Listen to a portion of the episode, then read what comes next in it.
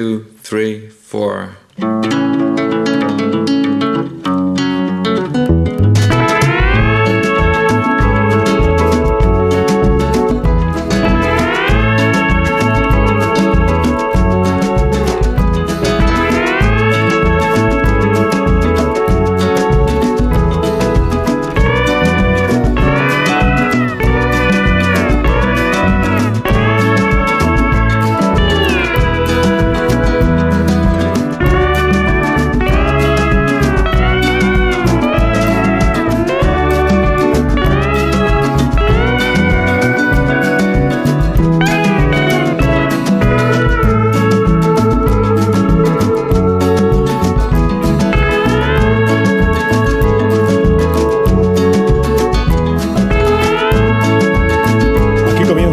Cultureta de los viernes por las mañanas. Cada viernes empieza más tarde, me doy cuenta. De los viernes por las mañanas en la sintonía de las emisoras de Onda Cero en más de uno con Donde en mí. Con Rosa Belmonte. Buenos días, Rosa. Muy buenos días. Buenos días y bienvenida. Gracias. De nada. Eh, buenos días, Guillermo Altares. ¿Cómo estás? Hola, ¿qué tal? Buenos días. Muy buenos días. Buenos días, Sergio del Molino. Mm, Buenos días. Muy buenos Oye, días. por cierto, toda la mañana oyendo el programa y toda la mañana oyendo hablar de los churros, me congratula que haya una bandeja todavía, que- que hayamos llegado a los churros. Están ricos todavía, Están ¿eh? muy buenos, están muy buenos. Sí, sí, están muy buenos. Queda en hay porras. Esto son una... Solo hay porras, no, no sé, qué- solo hay no sé qué- porras. no sé a qué te refieres. Los churros se los ha comido todos Willy en, en este rato. Solo había dos. Bueno, Yo fuera he de, contado Madrid, una historia de la infancia. fuera de Madrid hay muchos sitios donde a la porra le llaman churro. Porque no. Pero porque están muy y a nada le llaman porra. Porque están muy equivocados. Ah, pues Sí, claro, muy bien. evidentemente. Esta es la, esta es la actitud. Y cada vez hay más churrerías por el mundo. Es- Sin duda. este, este verano en, en, Copenhague había mogollón de Churrerías churrerías por el mundo, y ponía ¿eh? churros, o como se pronuncia en Copenhague. Sí, churros, se dice. Churros, sí. Churre. ¿Qué tal, Nacho? ¿Cómo estás? Muy bien, encantado de, de estar aquí con vosotros, Lo sé. todos. Eh, sois para mí una, ya una familia. Sí, lo somos. Mira, hasta desayunamos. Una juntos. familia más, sí. Buenos, buenos días, Amón. Que es lo que peor se puede decir, ¿no? Y es lo peor, es lo peor. Que sí. Estaba rascando en el fondo del bote a ver qué encontraba No, y ¿verdad? encontró esta especie de repugnancia. Pero, ¿por- ¿Y por qué necesidad, no? Mm, Bueno, a mí no me parece que sea lo peor que se puede decir de alguien. De alguien, ¿eh? de alguien es. Pues según la Churros en, en eh, Los Ángeles son muy Bueno, comunes, sí. ¿verdad? Sí, Shanghái. sí, y me, y me acuerdo una, Churros, eh, si vas Sí. a la NFL, un partido de la NFL, el equipo local. Bueno, en Pues cualquier pues. verbena de España, quiero decir. que- Pero, No, pero digo el exotismo, ¿no? pero los venden como por unidades, ¿no? Sí. Un churro muy gordo. No- no- no- eso de la docena y demás no, no lo manejan. En ¿eh? Shanghái, justo en el, en el centro de Shanghái, hay una, hay una sucursal de la famosa churrería madrileña, A ver. cuyo nombre no puedo decir porque es una marca y además no me acuerdo. O sea, los churros famosos de Madrid del centro. San- ¿Sabéis de qué estoy hablando, San no? Ginés. San San Ginés. Ginés. Ah. Hay una churrería San Ginés en, en Shanghái, al menos una, y puedes untar los churros en, en una variante del chocolate que es eh, té matcha, o sea, una pasta de té matcha Sí. por untar el churro, o la porra, lo que se tercie. Pero, pero, pero qué maravilla. bueno, bueno, a ver, bueno, por pero en este momento. Que llega- favor, llega la- O sea, le está llegando. ¿puedo Desayuno de los campeones. Sí, puedes contarlo, pero es indignante. Es churros, indignante. churros, porras y chocolate. Le está llegando una Chocolate. bandeja compuesta de dos porras, un churro. Bueno, lo Las porras, a su vez, azucaradas. Pero porque a él le traen una bandeja con el chocolate y las porras y a los demás nos ponen aquí y Pero aquí. y además Sí, todo no, no. en loza, ¿eh? No, te creas olvidemos- que en magníficas calidades. Sí. En México es habitual que se vendan churros en los, en los Sí, pero no cambies de tema. ¿Eso qué tiene que ver con que te Está. traigan el, el tema, trato sí. de favor que hay Está. hacia ti? mojando los churros en chocolate ahora. No lo puedo entender, la verdad. No lo puedo entender. Además, es el último que ha que se llegado. Es el último que se ¿Esto qué incorporó. es? Porque Pero- tiene trato de favor. Yo- me parece vergonzoso, de verdad. A ver qué plantas Aquí estos a- van a acabar siendo como la parte Perdón. de la identidad de este país más de lo que más que la tortilla. Lo Porque la siento. tortilla española es la que sí que no se consigue exportar.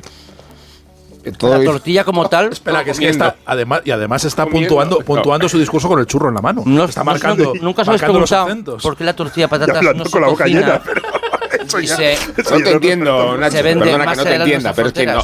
No, la verdad es que no nos lo hemos planteado y tampoco es un tema así como interesante, ¿no? La- Yo creo que es curioso el que la tortilla española tan fácil de cocinar no, no se cocine allende. Bueno, en cuanto termine fronteras. de desayunar, Nacho Vigalondo nos contará algo sobre El Otro Lado, que es la serie que has estado viendo en el... O sea, sales tú y te has estado viendo en el... Ojo, que festival soy el malo de la serie. No, no, el de la malo. Pero lo has descubierto ahora. Sí, Montaje en- final. En el montaje definitivo. Pero el- Es que lo dices sorprendido de tu propio papel, ¿no? El actor malo de la serie. Esta es la serie de Berto Romero, que es el creador y es el que de verdad ha puesto ahí O de ingenio. Poltergeist. Va de- va- Sí, pero y- tú eres el polter, o sea, eres un fantasma o un demonio. Eso ya lo sabíamos. No. Esa pregunta, pero tiene Sí, doble sentido. Es que no, como va a haber cierta polémica no con, el, con el Es papel el que- investigador. Claro, él es el. ¿En serio? Claro. Tú eres el como el presente. Digamos que si la, si serie, eh, si la serie, No, si la serie el- representa un fresco de la relación que ha tenido la parapsicología y el ocultismo y los medios de comunicación, Ahí, y ahí. obviamente la televisión, Eso es. si un extremo del, del espectro está El espectro, eh, muy, mejor que sí, nunca. el ¿eh? espe- Andreu Buenafuente representa a la vieja guardia, a los Jiménez del Oso, mm, Eso eh, es. Y tú a la nueva eh, guardia. Argumosa, etcétera, Pedro Amorós y tal. Y yo represento un poco, si es la, el- la herencia de No lo digas, no lo digas. Bueno, No lo Ah, digas. vale. No lo digas. ¿Y, y qué ganamos si lo dices? Pues nada. No, tú no, así. no. Claro. Enemigos. Claro. Rosa, sin embargo, ha estado. Es contagioso, ¿no? Lo de. Pero, Rosa ha no, lo que es estado- contagioso es este señor comiendo porras delante del micrófono. Rosa ha estado toda esta semana viendo eh, un western, Es verdad. que no es Río Bravo, que dura tres horas. Hemos hablado de ello esta mañana. Ah, igual ha sido fuera Ah, de que es un micrófono. western, claro. Sí, eh, ha estado viendo la peli de la película nueva de Víctor Erice, que se llama Cerrar los ojos. Y dice, no, es un western. usted de sentimientos, ¿no? Entonces. Es un western. De tres horas. ¿Qué tal, qué tal, Rosa? Pues- ¿Estás con Bollero o estás Yo, con Oti? eh, eh, estoy en un punto. me- eh, estoy en, en- No, estoy más cerca de Oti que de, que de Bollero, pero no estoy tan eh, negativa como Bollero. Creo que, que la película es bonita, pero muy larga. Que Elías Querejeta probablemente no le habría dejado que durara tres, horas, como no le dejó que durara tres horas el sur, ¿no? Eh, y, y es una película eh, donde hay cine de antes y homenaje al cine de antes, como a Río Bravo, eh, que es lo que estamos oyendo, y al cine que no se ha hecho también, como el caso del embrujo de Shanghái. Es decir, el Víctor Erice no llegó a hacer el embrujo de Shanghái, que era un proyecto, un proyecto que tenía, y sin embargo ha intentado hacer algo al principio de la película que es muy bonito, que, es una, parte de la película que es como cine, cine, cine antiguo, que de pronto cambia a, cine nuevo y feo, pero, pero eh, eh, Víctor Erice hace que no, que no sea feo. Y luego hay una frase en la película que me gusta mucho que dice Mario Pardo, que es de lo mejor de la película, que es que eh, los milagros, que en el cine ya no hay milagros desde que se murió Dreyer. ¿no? No voy a decir que la película sea un milagro, pero, pero sí que hay milagritos así a lo largo de la película, que son, uno es Mario, Mario Pardo, desde luego, eh, otro es, es Soledad Villamil, y además, eh, a lo mejor no me- es una sorpresa, ¿no? Pero a mí me gustaba, me gustó no saber que salía Soledad Villamil, de manera que cuando veo a Soledad Villamil digo, ¡Ah! Soledad Villamil, es decir, que yo, que yo incluso he ido a ver al teatro cantar a Soledad Villamil, no solo porque la haya visto en, le- en las películas con Darín. Eso mismo les va a pasar a los oyentes cuando Ya. vayan a ver la película y No, no se lo van a esperar. sorprendan al ver a Soledad Villamil, porque sale Soledad Villamil, ¿no? La- Sale Soledad Villamil, sí. No, no, y no, Mario Pardo sale también. Eh, Mario eh, Pardo, Mario es Pardo Mario también Pardo, hace de un papel eh, fantástico. Y, y José María Pou también. Ay, sale Pou también. José María Pou, es decir, es una película, eh, ya digo, llena de cine de Erice y llena de cine eh, eh, en general. Y luego es una película donde llueve muchísimo. Pero es que no solo llueve en Segovia, donde hay una escena, sino que llueve muchísimo en Almería, donde pasa gran parte de la, de la película, cosa que no, no he entendido muy bien. Pero bueno, yo recomendaría verla. Entre verla y no verla, eh, creo que, hay que verla. Y, pero yo creo que debería ser un poco más corta, pero me, ha gustado, me ha gustado muchísimo. Y tiene ese espíritu no de la colmena, sino de, de erice que, que tiene pocos y que probablemente tenga eh, la visión de esas cajas de celuloide que se ven que lleva Mario Pardo y se llama cerrar los ojos, pero yo creo que debería ser abrir los ojos. Yo no sé por qué, o sea, porque eh, abrir los ojos, porque aquí Abrir están los los ojos ojos. no era la de Amenabar. Sí. Ah, abre los Abre ojos. los ojos. Abre los ojos. sí, pero yo creo que Vale, aquí es más de abrir los ojos, sobre todo por los ojos de Coronado al final de la película. Que Pero no, final, no, pero no esto no es. final. No estoy contando nada. Los ojos de Coronado al final de la película, que son como los ojos de Ana Torrent en el espíritu de la colmena. Se nota. Y aquí también. se nota que le ha gustado muchísimo, no solo mucho a Rosa Belmonte, porque no ha hecho ni un comentario. Cuando no le gusta no algo, se aburra, no, se aburre y empieza a mirar que si eh, lo- han repetido los zapatos, si lo- la No, pero llueve en Almería zapatos. muchísimo, ya lo he dicho. Pero eso no lo, pero lo dices en plan bien, lo has que luego lo vi, me quedé yo hasta el final de los títulos del No, no, no te final, parece final. mal que yo en Almería, porque otras No, veces sí que te parece mal. Sí, sí, sí. O sea, que es, nota, es, es- es síntoma de que te ha gustado muchísimo. Sí, me gustó. Bueno, pues los demás no es que no lo habéis visto todavía, ¿no? No. lo habéis visto, no, no, no, no, pues nada. Pero ya ahora que calificamos como western ya a, a- a tanta película Sí. que no es un western tradicional, que llegará un momento en que diremos, fíjate, ha estrenado una de vaqueros, Clint Eastwood, ha hecho una película, ha hecho un western del oeste. Para distinguirse de los westerns de sentimientos, que es el género masivo a, a día de Tienes- hoy. tienes razón. Esa ha sido muy valiosa aportación a la crítica de. Tienes razón. Hay una doctrina cultureta que dice que es western Que hasta todo es la western, Iliada. ¿sabes, no? O sea Todo es que- western. Sí, todo es vuestro. Entonces, y todo es western, que es como decir que hay hidrógeno en otras No, partes. ¿sabes? porque Que luego hay, no- western, luego hay westerns de vaqueros y de caballos, pero, el- pero, el- pero eso es un tipo de western. Ay, si estuvieras en la cultureta de por las noches, pero como no te dejan, Pero como no estás, estas cosas las sabrías. como no estás, Sabrías que sobre todo se habla de, de western, todo es Pues un mira. western y del holocausto. ¿Qué que te diga? Comido por lo servido. Minuto.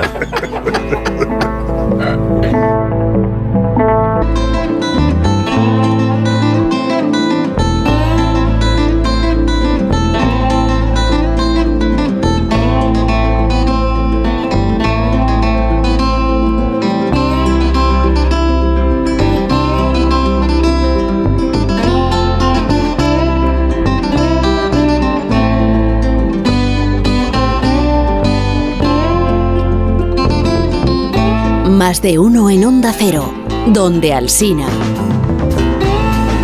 Por necesidades de guion hemos invitado esta mañana al programa un equipo completo de demoliciones que se va a ocupar de acompañarnos en estos próximos minutos. Que entre por favor y que empiece ya.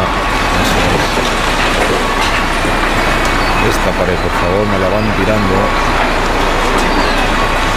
Es un, es un equipo muy moderno y eso que estamos en el año 1888, que fue cuando los romanos derribaron unos muros aquí de esta ciudad que, está al lado del Tíber, el distrito de Sant'Angelo.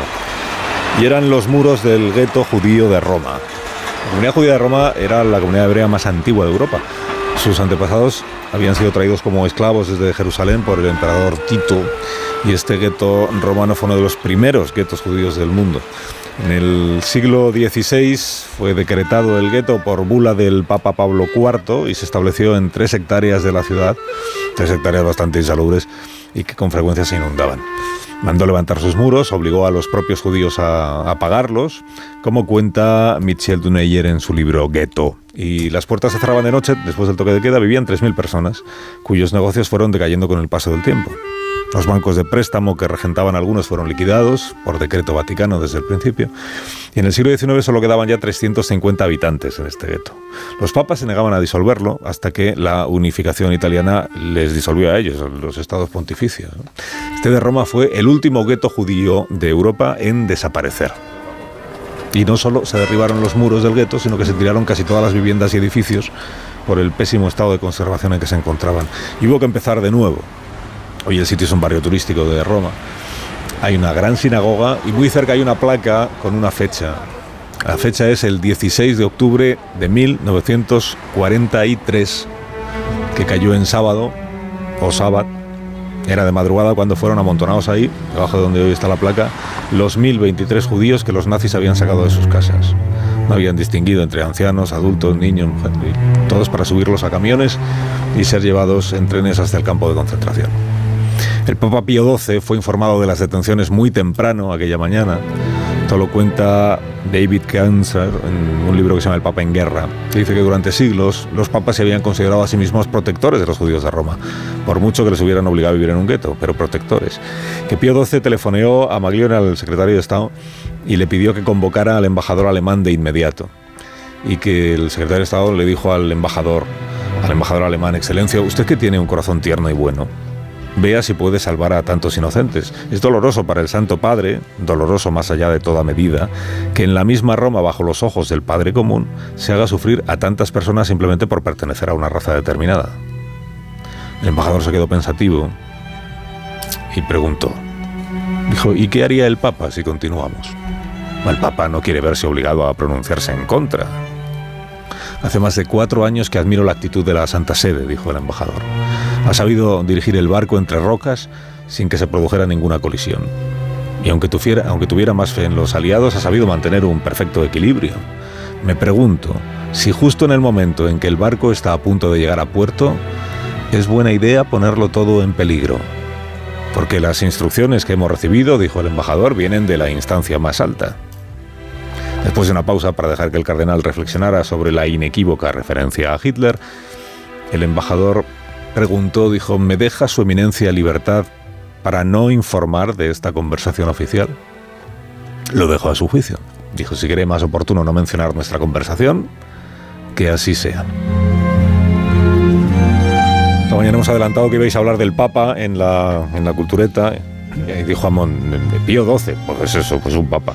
La relación entre Pío XII y el holocausto ha vuelto a ser asunto de actualidad por la publicación en el Correo de la Sera de una carta de 1942 en la que se advertía, se alertaba, se informaba al Papa con detalles sobre el asesinato organizado de judíos en el este de Europa que es un asunto, pues yo creo que muy cultureta, porque ya era hora, estamos en la décima temporada, ya era hora de que en la cultureta se hiciera alguna referencia al holocausto. Se, abriera este melón y se rompiera este tabú, por fin. si la película compendio de Almodóvar fue Dolor y Gloria, la cultureta sería curas y, curas y nazis, ¿no? Papas y nazis, más bien. Papa un buen nombre para un, plato. un papa y los nazis. Es que eso, sobre Pío XII y, y el holocausto hay tres historias, y yo creo que en parte las tres historias son verdad. Una es que hubo judíos protegidos en conventos de Roma, y es cierto. Otra es que el Papa no se pronunció eh, pese a tener, y cada vez hay más evidencias de que, de que tenía muchísima información sobre lo que está pasando, no se pronunció por, por muchos motivos, para, bueno, por el viejo antisemitismo de la Iglesia, para proteger a los judíos conversos en, en Alemania, que era una cosa muy importante, porque todavía, claro, los, todavía no habían sido de, deportados. Y la tercera historia es que después de la Segunda Guerra Mundial muchos nazis utilizaron redes creadas por el Vaticano que se llaman eh, rutas, rutas de ratones para huir. América, América Latina. Y en parte las tres historias son, son verdad. Lo que está cambiando es que después de muchísimo tiempo se han abierto los, los archivos eh, vaticanos sobre ese periodo y los que lo están mirando, que es el historiador que, que, ha citado el guionista en el prólogo, y ahora mismo un, ot- otro historiador que ha descubierto esta carta, que es una carta de un jesuita, que es muy interesante porque todo esto cambia en 1963 con una obra que se llama El Vicario, que luego adapta eh, Costa Gabras en Amén. Y en Amén, el papel que hace, que hace Matthew Kasovich es el, es el de un jesuita que es el que lleva la, que es hijo de un altísimo cargo del Vaticano y es cercano al Papa, y es el que lleva la noticia al, al Papa. Y es interesantísimo que tantos años después del, del vicario resulta que lo que imaginó un dramaturgo alemán tiene una base Bueno, eh, en la realidad, lo- lo porque que ese, imaginó- ese documento no lo vio. es Lo que imaginó, porque, porque luego ot- otro libro de referencia, que es un año posterior al del Vicario, que es el libro de Pío, que tenemos aquí en la mesa, Pío XII y el Tercer Lander. Reich, de Saul Friedlander, que es historiador y, y superviviente del Holocausto. Su familia sobrevivió, bueno, él sobrevivió también porque le acogieron eh, familias católicas, ¿no? Pudo, pudo escapar gracias a la protección de los católicos eh, eh, alemanes eh, en- durante el Holocausto. Él, eh, sin tener toda esta información y partiendo de la especulación y diciendo no sabemos, no podemos saber porque no tenemos acceso a los documentos, qué sabía y qué no sabía Pío XII ni por qué eh, actuó como actuó. Pero él dice, él plantea dos hipótesis. Dice, si lo, lo podemos mirar desde dos puntos de vista. Si miramos que Pío XII es un jefe de Estado y el líder de una, de una organización con, con intereses, dice, actuó juiciosamente. Es decir, su- sus decisiones de no intervenir y no denunciar el holocausto, suponiendo que lo supiera, eh, em, era inteligente porque eh, se jugaba la invasión del Vaticano, se jugaba la, seguridad de todos los católicos que estaban en Alemania y también las, la- la- en fin, la- las medidas de protección que estaban teniendo los católicos. Dice, eso es estratégicamente juicioso. Dice, si lo miramos, eh, que el Papa es un líder moral de una institución con una autoridad moral, dice, evidentemente ahí la cosa ya cambia. Dice, si sabía, y por lo visto, y, y Friedlander maneja desde la especulación que sabía bastante, y hoy conforme se van, des- eh, se van conociendo documentos, pues se sabe que sabía más todavía, y que estaba bastante informado de lo que estaba ocurriendo con los judíos, y no dijo nada, pues ahí el, juicio ya es distinto. Es el que, juicio ya ver, es distinto. El Vaticano no es una- un cuerpo extraño en una ciudad cualquiera, sino un perímetro que está ubicado exactamente en el centro neurálgico de, de la dictadura de Mussolini. Hmm. Quiero decir que podemos hablar o no de las conexiones que tenga o no con el nazismo, pero está totalmente involucrado con el régimen de Mussolini. Más allá de los acuerdos de Letrán con que eh, su antecesor en el puesto, Pío, Pío XI, eh, refleja las relaciones diplomáticas, pero eh, Pío XII está expuesto al musolinismo. Luego, eh, ver o no si había más o menos conexiones con el régimen nazi, en realidad podríamos hablar de la naturalidad con la que se familiariza con, la, con, la, con el eje. Y, después hay un episodio que es muy representativo, y es que en 1941 eh, la compañía operística de Deutsche Oper, en el 41, dos años de guerra, eh, representa a Parsifal en el Vaticano, que es la obra más religiosa, más cristiana, la única de, de Wagner, y que responde a ese espíritu de conexión. Eh, es verdad que conocer la dimensión del holocausto, lo que estaba siendo en, en esos años, mm, era imposible. Ah, tuvieron que pasar muchos más, ¿eh?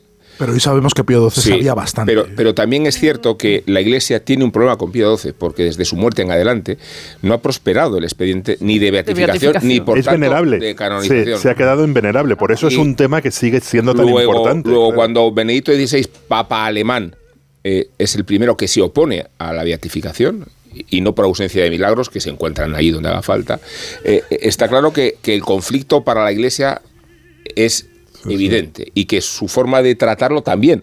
Eh, luego, la ambigüedad que tú mencionas, que es el silencio, una protección o una complicidad, es donde sitúa el problema del Vaticano con Pío XII. Claro, pero el propio Friedlander admite que es probable que, eh, que Pío XII actúe de una manera quizá errónea, pero previendo eh, que, que podía causar más daño si, si actuaba de otra manera. Es decir, aquí estamos hablando hoy de Pío XII y, eh, y de los nazis por esa carta que Giovanni Coco ha descubierto entre los 16 millones de folios que desclasificó el Papa Francisco en marzo del, del, del 20, eh, donde se dice que en Belzec, eh, además es cosa de alemanes, es decir, el, jesuita católico que manda la, carta se la manda al secretario personal del Papa, que también es, eh, alemán, católico, dos católicos alemanes, no dos sacerdotes alemanes.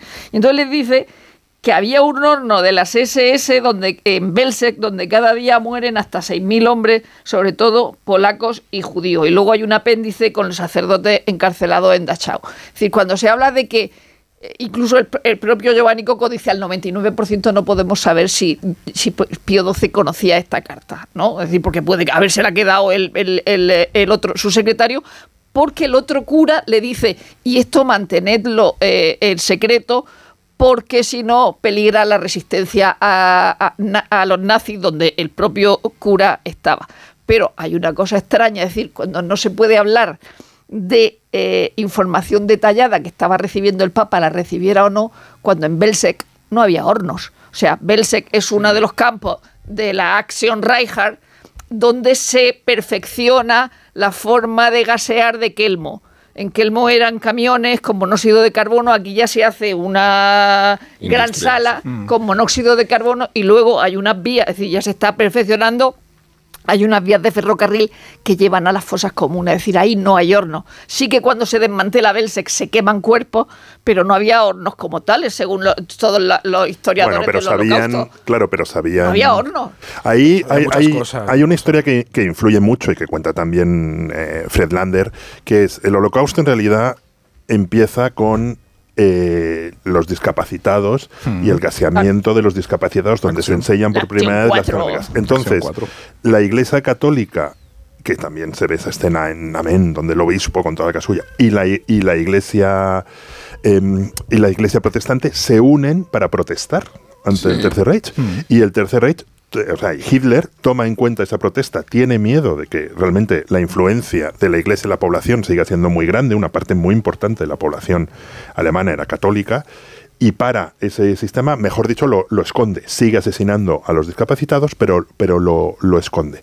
Y parte de la esperanza de los algunos católicos contrarios al, al nazismo y al exterminio era si el Vaticano fue, o sea, si la Iglesia fue capaz de parar aquel exterminio, ¿por qué no va a ser capaz de parar aquel exterminio? Sí. Y luego hay una historia secundaria bastante graciosa que yo he descubierto al, al, leer sobre eso que no lo sabía, que hay un bulo, o sea, no sé si es un bulo o no, pero hay hasta una página de Wikipedia sobre eso. Hay un espía eh, rumano que se llama Ian Pacheca, que es el, uno de los mayores desertores del, del, del bloque del ESTA, que escribió un libro que yo tengo, lo compré en un sitio muy raro, lo compré en Bulgaria, que se llama Horizontes Rojos, compré la edición francesa, donde contaba todas las miserias del régimen de Ceausescu. Entonces, eh, se, Pacheca dijo eh, antes de morir que él había participado en una, en una operación de desinformación encargado por el KGB para inventarse toda la historia del vicario.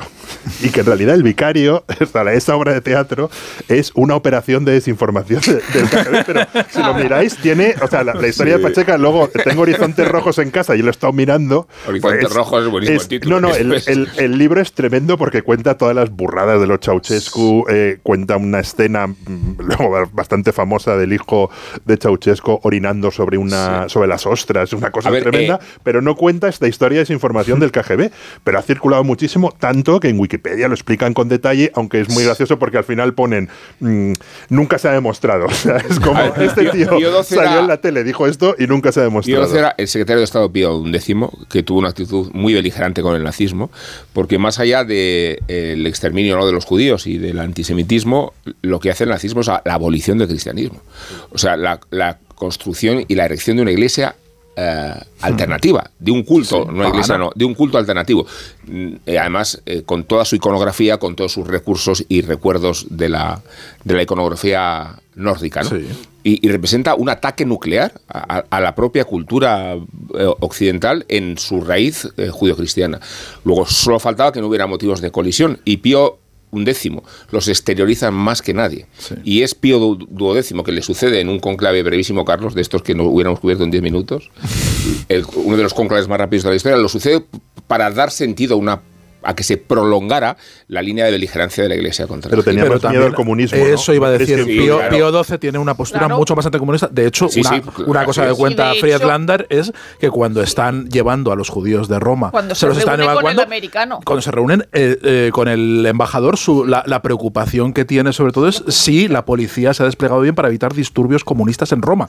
Para, o sea, esa, esa es su preocupación, no qué va a pasar con los judíos en ese momento. Y todo lo que manifiesta y lo que sabemos es que su eh, parte de sus razones para no incomodar y no protestar eh, por el nazismo es porque él tiene la esperanza de que en una Alemania con, descabezada de Hitler pueda haber una alianza anticomunista de los europeos y que en la, en la cual el Vaticano pueda ejercer un tipo de, de, de, de, amalgama moral o demás de frente común unido contra el comunismo. Y eso le preocupa mucho más que lo que está ocurriendo con el holocausto. Ya, pero la Iglesia Católica se, se ha preocupado desde el principio por, por eh, no digo que haya actuado del todo, también del se todo preocupó de los nazis. ¿eh? Claro, no, pero fue- que Lichberg, el, el- el- el vicario general de Santa Eduvigis de Berlín, es el único que, que- que levanta la voz cuando la noche de los cristales Bueno, rotos. y hay casos de- Aquí está perdona, y- ardiendo y Y, una y- y luego usaron los conventos para No, dar y- refugio a los y hay nazis casos huidos de también. colaboracionismo eh, en, algunos países, en, la- en- Eslovaquia, República Checa, en Hungría. O sea, Bueno, Croacia. En, en- en Bueno, Croacia Croacia. es un Bueno, festival. Eslovaquia, Croacia y. Francia eran los sitios donde el. Vaticano actuaba por afinidad católica. Claro, pero sí, también, para pero saber- el Ustasha, el Ustasha era ul- ultranacionalista Hombre, pro-nazi bestia. Católico. católico, eso es. Católico. Es Este- una bestia parda.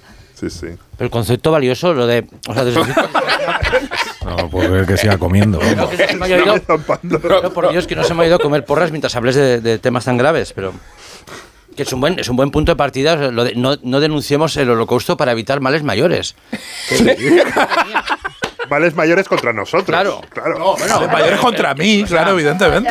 Para que no. Vaya, imagínate una, una No vaya a haber represalias No vamos- contra católicos. No, va- vamos a hacer. Esto es como el ojo de Sauron. Vamos a tener que el ojo de Sauron estén mirando para este lado, no sea que lo distraigamos y me mire a mí. Es- eso sí, el, Pero la apocalipsis alguien dijera "Virge- virgencita que me quede como vol- esté. volví ¿sabes? a ver a Men, que no está en ninguna plataforma, pero por suerte la, Yo también, la, yo tengo sí. en. ¿Y dónde la habéis encontrado? En DVD. La tengo en un videoclub. Yo no, yo tengo una buena colección de, de- Luego vi que la tenía porque tengo una buena colección de películas sobre la Segunda Guerra Mundial Holocausto. Me sorprende, Guillermo. ¿A que no os la esperabais? Esta, esta particularidad del repertorio. Y es, es muy buena, ¿eh? Tiene una de las. eh, claro, el- Es, tiene, tiene cosicas. tiene, cosas, cosicas, pero tiene el, momento en el que el, el tipo, el que también habrá Friander, digamos, el, el SS bueno, aunque eso no contradice en los términos como males mayores, pero un SS forzado a, a, digamos, es el que util- es el que maneja el, el ciclón B, aunque no sabía que se iba a utilizar por eso. La- hay, hay un no- no momento lo sabía los terrorífico en el que él, mm, o sea, se ven las cámaras de gas, no ves lo que está ocurriendo dentro, él mira por la mirilla y solo por el rostro del actor te das cuenta de lo que está viendo, que se, está bien, o sea, el- Esa es la gran virtud, y- y- esa es la gran virtud de la película, que es que, que es- que está todo en elipsis, todo Pues, contado, sí. todo ocurre en lugares cerrados y, sin que lo veamos. Y hay una, una, una, una imagen recurrente, un leitmotiv en la película, que son los, Los los, trenes trenes de mercancías que van eh, vacíos, abiertos de una, en una dirección y vuelven y, y van llenos cargados en, en otra. ¿no? Y eso sobre es esa alucinante. película, no la he visto. ¿El título de la película aparece al comienzo o al final? Porque hay películas que. Porque tiene una. Tiene un- el, el valor, Que sea el- o sea, el valor de la cartela diciendo amén, puesto al final de la película, como tantas películas hacen, eh, puede tener. No, yo creo que aparece al, al principio. Pues es una pena. Imagínate.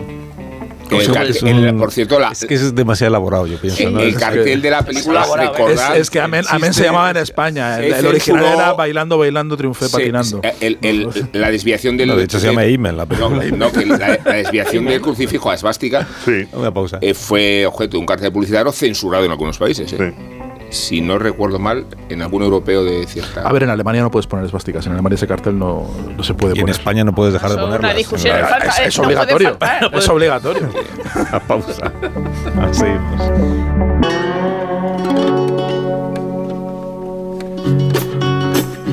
Más de uno. En Onda Cero.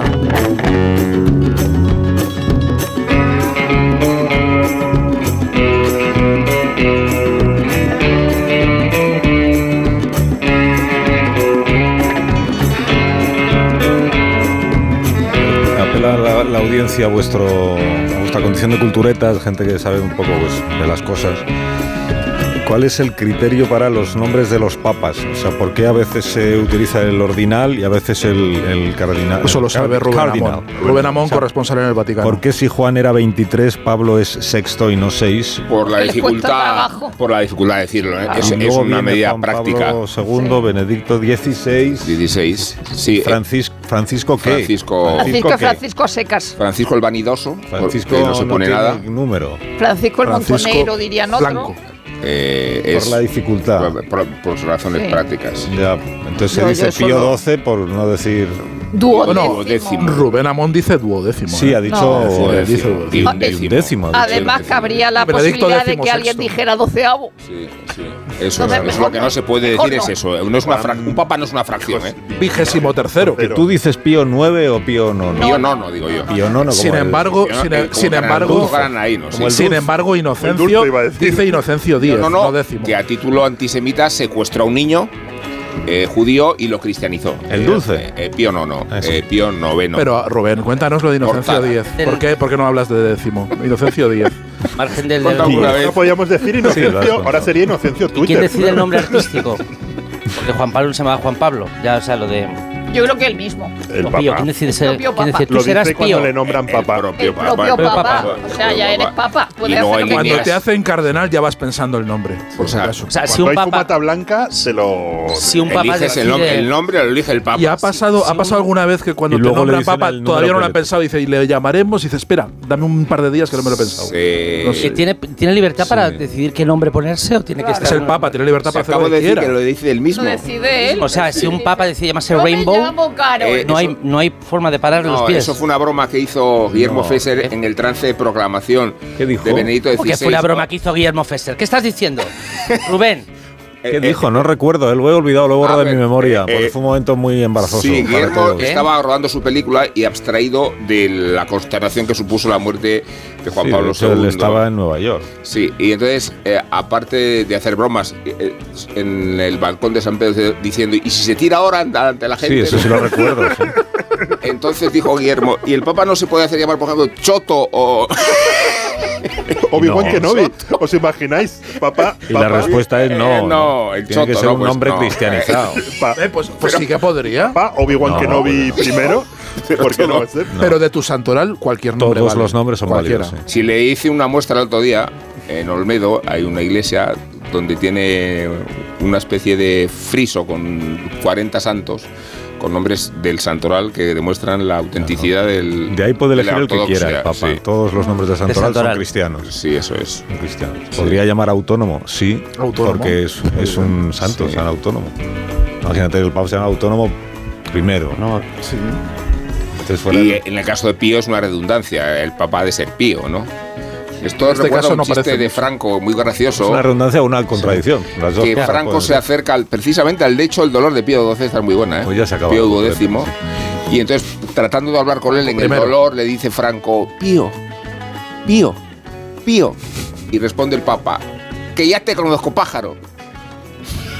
Bueno, esta noche hay más cultureta a la una y media eh, y se Levanta el supone programa que es ahora. mejor. Ah, de verdad. Levanta Pío. Pío. Así, esta, esta es la Pío. Pío, pájaro. No, las noticias. Pío, Pío, las Pío. Pues Franco diciendo Pío, Pío. pues, Terrible.